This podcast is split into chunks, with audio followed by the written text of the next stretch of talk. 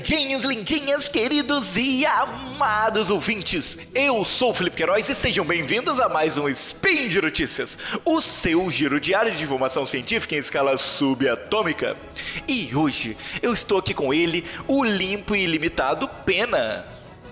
Wala Wala! E aí, Felipe? Hoje não estou tão limpo, porque ainda não tomei banho, mas estou muito ilimitado! Ah, garoto, vem, vem Ainda que bem é que sucesso. essa gravação não é presencial, né, Peninha? Ainda bem que não é presencial. Exato. Mas hoje é dia 6 Luna no Decathlon e nós vamos falar sobre movimento browniano e mudanças climáticas. Sabe por quê, Felipe? Físicos constroem circuito de energia limpa e ilimitada a partir do grafeno.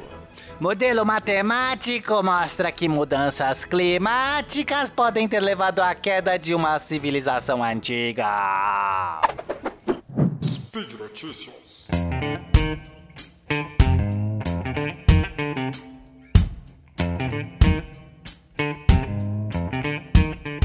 Felipe, a minha notícia é muito legal, muito disruptiva, porque um time de cientistas, de físicos da Universidade do Arkansas, conseguiu fazer um circuito capaz de extrair energia útil a partir do movimento browniano, que é o movimento do calor. Que coisa doida. Estamos tirando energia do calor! Estamos quebrando a segunda lei da termodinâmica, Felipe, é isso? Ué, mas eu ia falar o contrário, eu ia falar que tirar energia do calor é algo que a gente já faz desde a primeira revolução industrial, de alguma forma, não? Tudo bem, justo. Mas é, a gente extrai energia do calor, na verdade, quando a gente tem uma, algo mais quente e algo mais frio, e aí o calor flui naturalmente da coisa mais quente para coisa mais fria. E nesse processo a gente coloca ali alguma engenhoca e tira, e tira energia. Mas nesse caso, não, a gente está, na verdade, com duas coisas à mesma temperatura. E como é que a gente consegue tirar energia limpa, livre, de uma coisa que está à mesma temperatura? Essa que é a coisa doida. Peninha, Em especial- uma Ah. excelente pergunta. Como é que a gente faz para tirar energia livre e limpa de coisas que estão à mesma temperatura? Isso não faz sentido fisicamente, faz? Então, não, não, não faz, tanto é que eu não sei. E eu quero muito entender como é que esses caras fizeram. É, mas vamos lá, o que é o movimento browniano? Então, primeiro, se você tem ali é, um pólen, uma coisa muito leve, imagina uma partícula macroscópica como o pólen, você consegue ver, embora pequenininho, você vê. Muito leve assim, né? Se você colocar em cima da mesa e você olhar, você vai perceber que esse pólen, ele tá sempre se movendo. Ele nunca tá parado. Isso aí, é, foi assim, inclusive, que é, os cientistas lá no, no início do século XX e tal, é, descobriram de fato a, a, a, a existência do, do- dos átomos, porque começaram a se conjecturar que aquele movimento do, do pólen era por colisões aleatórias que o ar, que é feito de partículas, estaria é, ocasionando naquela partícula macroscópica. A gente não vê as partículas, as moléculas do ar, porque é invisível. Mas a gente conseguia ver esse movimento aleatório. Então, às vezes ia dar uma batida ali para a direita, às vezes para a esquerda, né? E, em princípio, é um movimento caótico. Você não tem como, é, não tem uma direção privilegiada disso. Esse é o movimento browniano. E existia uma, um, um, um aparato, um experimento mental que inventaram para tirar energia a partir do movimento browniano. É a chamada catraca browniana. A ideia é a seguinte, Felipe. Imagina que você tem uma, uma catraca, é, é tipo uma engrenagem. Imagina uma engrenagem, ok? Sim, Ela tem umas pazinhas, certo? Tem os dentinhos, os dentes Não, da engrenagem. perfeito. Perfeito. Ok? E essa engrenagem, ela, tá, ela é muito leve, tem que ser algo extremamente leve. É muito pequenininha, mas ela tá ali, pode girar à vontade para qualquer lado, tudo bem? Ela pode ir para direita, para esquerda. Então, às vezes ela toma uma batida, essa ela gira para direita. Só que aí vai ter aleatoriamente vai ter um outro uma outra colisão no lado oposto, ela gira para outro lado. Então, se você acoplar um motor a essa engrenagem, você não tira trabalho nenhum dali, porque o motor gira para um lado, gira para o outro, na verdade, em média, ele não, ele não gira para lugar nenhum. Sim, Tudo bem? perfeito, perfeito. Faz sentido. Aí você vai lá, muito engenho. Olha que engenhosidade. Você vai lá e fala assim: peraí, eu vou colocar um dente nessa catraca. Eu vou colocar uma, uma trava. De tal jeito que toda vez que a catraca gira, por exemplo, para a direita, ela avança. Mas se ela for girar para a esquerda, trava. Como uma catraca normal, né? De, Perfeito, lá, perfeito. Sim, sim, né? sim. E aí, aleatoriamente, ele vai receber uma batida pra direita, ela gira. E aleatoriamente, ela vai receber uma batida pra esquerda. Só que na hora que ela receber a pra esquerda, ela trava. Então esse motor só gira para um lado. E ele fica girando devagar, né? Porque depende desse movimento browniano. mas você vai tirando trabalho a partir de um movimento aleatório, simplesmente desse calor puro, né? Sim. E, e isso parece ser muito interessante. Só Faz que isso sentido. era uma, era uma farsa. Não funciona. Isso foi desmentido por quem, Felipe? Por que, hein, Peninha? Pelo Feynman. Ah, que legal! Ah. O Só podia ser pelo Feynman. Feynman. O Feynman é Cara, é, é sensacional. muito legal. O Feynman adorava esses desafios. Então, como é que resolve essa questão? Ele foi lá e, e esse, é, ele apresenta esse, esse, esse ele, ele aborda esse problema e, e consegue mostrar onde está o erro. Tá? E, e essa resolução está inclusive no Lectures on Physics do Feynman, que é o- a principal obra dele, mas enfim, os ouvintes que quiserem ler o original, muito legal.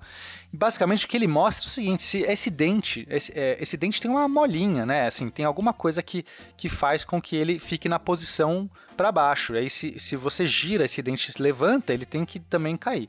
Basicamente, esse dente tem que ser do mesmo, eh, de um tamanho similar ao da catraca. Ele não pode ser né, muito mais pesado, senão ele nem conseguia girar para frente. Eh, O dente não deixaria essa catraca ir para frente. Então, ele tem que ser da- das mesmas dimensões.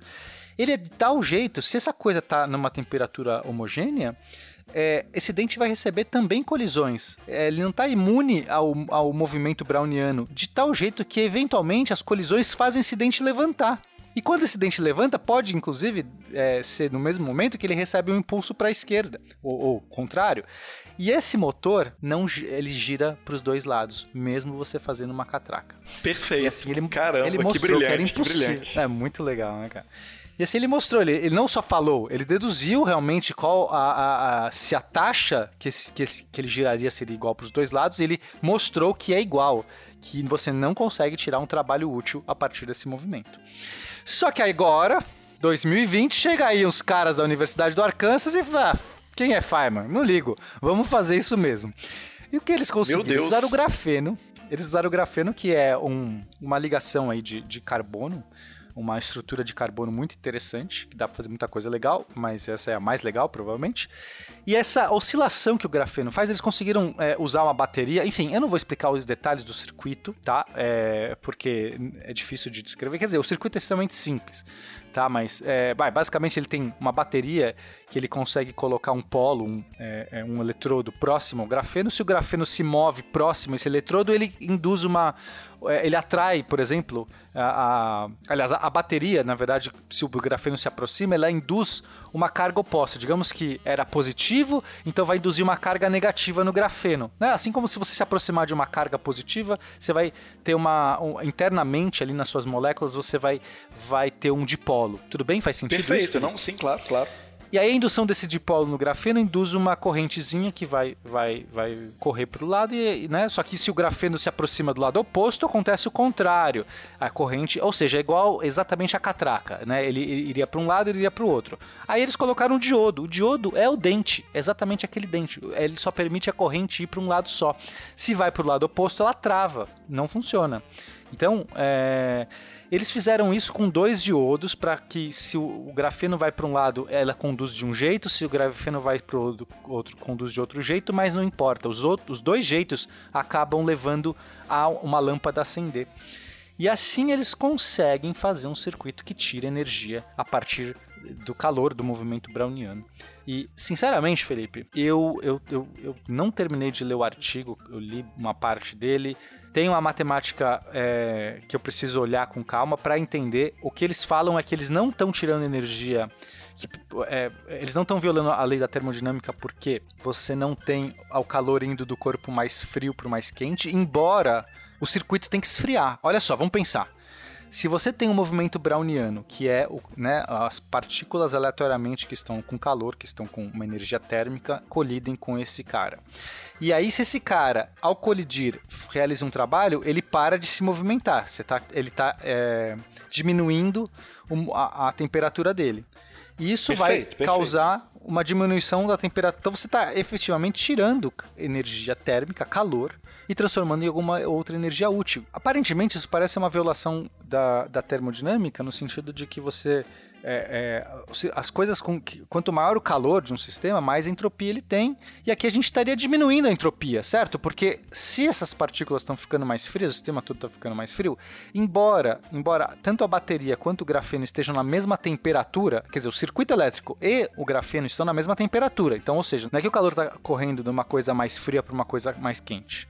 Não, na, na verdade, então as duas elas estão na mesma temperatura e de alguma forma uma parte desse calor é perdido e as duas reduzem a temperatura ao mesmo tempo, é isso? Exatamente. Não é perdido, né? É transformado em energia. E vai ser transformado em uma energia útil, por exemplo, acender uma lâmpada, mas você pode fazer qualquer coisa que você quiser com essa energia. E você resfria. Que loucura. Ou seja, Felipe, é, primeiro, isso acontece numa escala muito, muito, muito pequena, é uma energia muito pequena que eles conseguem extrair, mas eu imagino que é uma questão só de escalabilidade, de repente a gente pode fazer isso mais e mais, você tem uma energia limpa, porque você não está consumindo, você está esfriando alguma coisa. Você está esfriando algo. Então imagina no, no, no mundo aqui que a gente vive de, de, de aquecimento global, a gente de repente fala assim, peraí, tá tudo quente, não tá? Eu consigo tirar energia desse calor, eu esfrio e ainda faço alguma coisa útil. Me parece muito mágico. Que e eu ainda não achei o pulo do gato. Eu vou ler esse artigo com muito cuidado. Eu já li uma parte dele. É, começou a entrar numas equações diferenciais que eu falei, ok, preciso aqui dar uma olhada com calma, né? Mas em princípio parece que eles estão fazendo isso de fato, ou seja, não é só teórico, eles conseguiram, é, até onde eu entendi, de fato eles construíram um aparato que está conseguindo tirar energia, e eu quero entender se não tem nada sendo violado aí de qualquer jeito, é uma notícia bastante intrigante. É incrível, Peninha, sensacional. E aproveitando que você falou aí, que nesse momento de mudanças climáticas, né, pode ter algo que faça com que a própria temperatura possa se resfriar, pode ser maravilhoso para o mundo. Vamos puxar a nossa segunda notícia. Opa! Speed Notícias! então, Peninha, é, falando ainda de mudanças climáticas, olha que coisa interessantíssima que rolou é, no mês passado, certo? Uma publicação aí do professor Nishant Malik, do Rochester Institute of Technology, certo? Esse, ele é um matemático que ele desenvolveu um método novo para poder analisar mudanças climáticas, né? mais especificamente para analisar séries temporais de paleoclimas, de clima é, dos períodos paleolíticos, clima antigo de uma maneira geral, clima que não dá para ser analisado pela nossa matemática normal. Não, não, não é nem só da matemática. Aqui a gente também não tinha termômetro, né? Não tinha lá um termômetro no, na era glacial para ver quanto que tava lá. A gente tem que usar medições é, indiretas para conseguir deduzir as temperaturas, as pressões e as questões climáticas. É? Isso é? aí, exatamente. Ele até comenta nesse artigo, né, ele dá alguns exemplos desse tipo de observação indireta, que, por exemplo, a maneira que eles tiveram de descobrir é, o registro, né, fazer um registro de chuvas, de monções é, na, na, numa região específica lá do sul da Ásia, foi analisando um tipo específico de isótopo presente em estalagmites de cavernas lá, entendeu? E aí só com, esse, com essa análise de isótopo, eles fizeram uma previsão aí, né? de tudo que aconteceu nos últimos 5 mil anos, 5.700 anos, nessa região aí ao sul da Ásia. Então, eles, eles têm essas observações que são indiretas, e o que acontece é que quando você faz essa, esse tipo de análise, você tem muito ruído, né? você tem muita incerteza sobre os dados que você obtém. E normalmente a ferramenta que eles usam para poder fazer essa análise climática são sistemas dinâmicos, né? a ferramenta matemática dos sistemas dinâmicos. Acabou que o que ele fez foi desenvolver esse método que ele, ele usa o sistema dinâmico, só que ele aplica também é, é, várias áreas aí de aprendizado de máquina, de learning machine e de teoria da informação. Justamente para poder fazer essa, essa transição aí nas séries temporais, é, principalmente no, nos casos mais desafiadores, nos casos mais difíceis, difíceis, e com isso ele conseguiu é, analisar um padrão específico de, de, de crescimento e diminuição de monções na região do Vale do Rio Indo, né? Que eu, eu conheço por causa do SciCast, de tanto ouvir falar sobre a civilização do Vale do Rio Indo, né? E e, é uma civilização super antiga, né, da época da Idade do Bronze. Isso aí você pode até falar muito mais do que eu. E o que, que aconteceu? É, apesar de várias hipóteses diferentes aí sobre qual foi a causa do declínio dessa civilização, pessoal fala da possibilidade de terremotos, de invasão de nômade e vários outros motivos. Eles sempre é, tinham a, a expectativa de que realmente a questão era as mudanças climáticas, só que eles não tinham uma prova matemática disso. E ele, com essa abordagem nova, conseguiu, essa abordagem híbrida né, de sistemas dinâmicos, sistemas de, de learning machine, teoria da informação, ele descobriu realmente, ele conseguiu provar matematicamente que teve uma mudança em padrões de monções é, que aumentaram, no caso, essa, essa primeira mudança é, foi justamente um pouco antes do alvorecer da civilização, do início da civilização, e esse mesmo padrão inverteu um pouco antes do início do declínio da civilização. Hum, e aí casava exatamente ali com. Eles olharam e falaram assim: olha só, teve uma queda, tem um aumento, teve uma queda, e o que, que aconteceu? Essa civilização aqui surgiu e se, e se foi. Olha que incrível. Eu espero que eles expliquem Atlântida, porque Vale do Rio indo, ah, isso aí é bobagem. Eu quero Atlântida, eu quero coisa grande, eu quero que eles mostrem que a ilha afundou. É, fala, só para lembrar que é uma brincadeira, a gente é, não, não, existe nenhuma evidência científica da existência de Atlântida. Jura, Peninha? Antes que as pessoas. É, Meu mundo caiu agora. É, eu sei, eu sei. É, Lost, para mim, a teoria de Lost, sabe? O, a série Lost. Eles tinham uh -huh, que ir para algo assim de Atlântida, mas no final não era nada daquilo. Eu achava que fazia sentido. Foi triste, foi triste. Tinha uma coisa meio egípcia lá, não sei o quê, mas era a ilha, a ilha se movia. Eu falei, tinha que ser Atlântida, mas não era.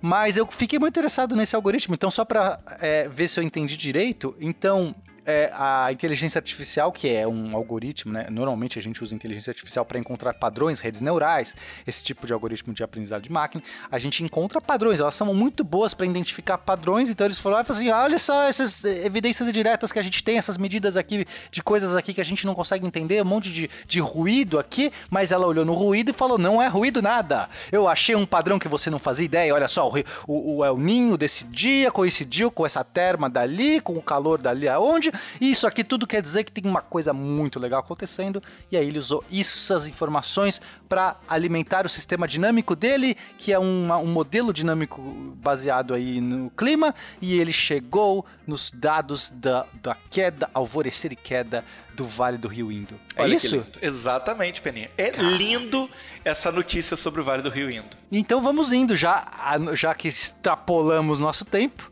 infelizmente já temos que ir indo. Pois é. Eu agradeço novamente a, a presença. Estou sempre com meu colega, meu amigo, meu companheiro de aventuras no mundo da física e da ciência e da matemática. E é você, ouvinte, meu querido ouvinte, que nos ouve, que gasta esses 20 minutinhos para ouvir a gente, o spin de notícias aqui do SciCast, em especial a nossa dupla, dupla dinâmica, dupla quântica aqui do SciCast. Você pode você pode falar com a gente no nosso Twitter, que eu entro, o Felipe nem sempre, mas mesmo assim vale a pena segui-lo, que é o penadoxo, eu estou de, de nova, penadoxo, e o mr Felipe Queiroz. Porque eu sou tradicionalista e não mudo minha arroba, exatamente. E se você quiser nos apoiar, apoiar esse projeto maravilhoso, apoiar o SciCast, apoiar o Spin de Notícias, considere aí se tornar um padrinho no Patreon ou no próprio Padrim e também, principalmente, no PicPay. Pode seguir lá, é, fazer a sua assinatura no PicPay, fazer parte da equipe de patronato do SciCast, que é uma equipe incrível e maravilhosa. Tem sempre coisas muito legais, né, Peninha? É, na, Tem, a, na, semana passada resolvemos uma integral maluca lá, né, com a galera do, dos é, patronos. É verdade.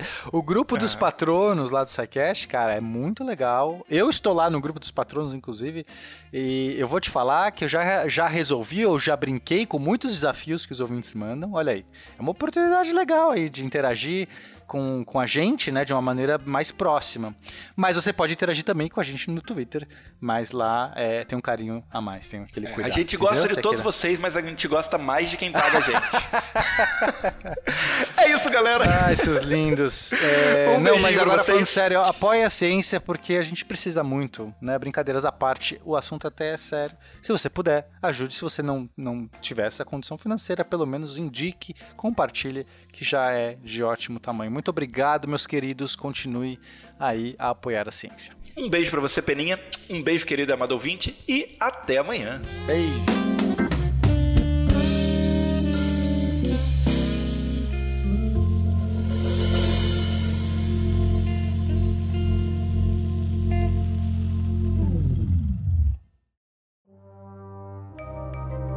Este programa foi produzido por Mentes Deviantes. deviante.com.br